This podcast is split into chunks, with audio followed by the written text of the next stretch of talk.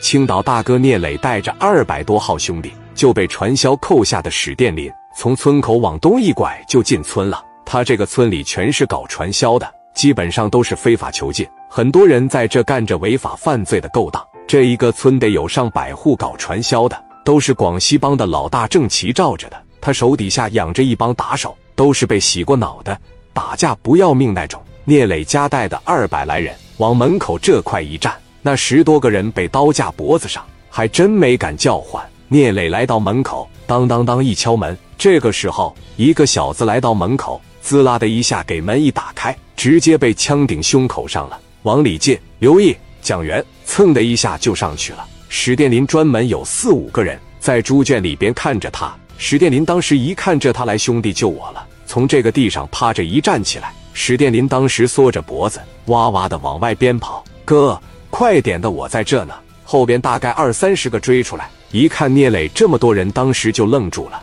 史殿林跑到聂磊身后说：“把手上的绳子给我解开，我让人打屁了。你瞅给我揍的，哥，我给他们开开皮，你别拦着我，行吗？去吧，怎么打你的，你就怎么打回来。”史殿林手里边拿个五连子，把刚才揍他那六七个人都拎出来。一个个全傻眼了，跪下来，全跪下。哥几个全朝那边跪下了。来，把手伸出来，你用手打我的，我就得废你手。史殿林枪把子给那哥们手一顿砸，这小子在这跪着，哥，我求求你了，放过我。史殿林可不管你那个，刚才你们打我的时候，我也求饶了。你们但凡手下留情，我也不至于下死手。来吧，这一说来吧，这六七个哥们可让史殿林打屁了。五莲子朝大腿上，咣就是一下子，直接就给打躺下了，给这帮人打的哭泣尿腚的。这个时候，人群里面有人站出来说话了：“哥们，差不多点得了，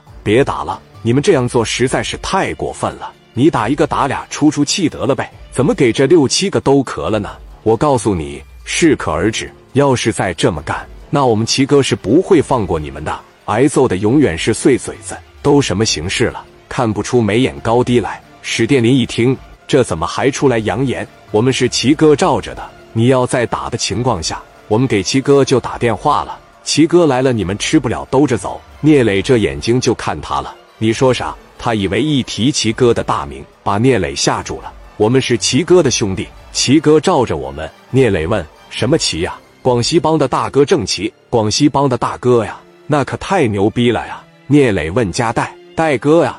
这个郑齐你听说过吗？我没听说过啊，没听说过是吧？那肯定就不咋地。那我就给碎嘴开开皮，揍他来，揍他！这一说，揍任浩从后边拿出来个卡簧，这小子一瞅，我告诉你呀，你今天只要敢扎我一下，齐哥是不会放过你的。我是齐哥的表弟啊，老表啊！这说着，任浩可不管那个，咔咔一顿扎。哎呀啊！你们不会有好结果，我撬你挖！任浩听完。又给补了两刀。聂磊当时指着他们，谁有不服的，接着往前蹦跶，没一个人敢站出来，全都耷拉个脑袋。戴哥当时一看，行啊，服了，也得简单给你们开开皮。加带一摆手，上去了几十个老弟，围着这二三十个就是一顿拳打脚踢，打了有一分多钟的时间，基本上一帮人就全躺这了，有的捂着脑袋，有的捂着大腿，哎呦，疼死我了。这还叫简单开皮？这是往死里打呀！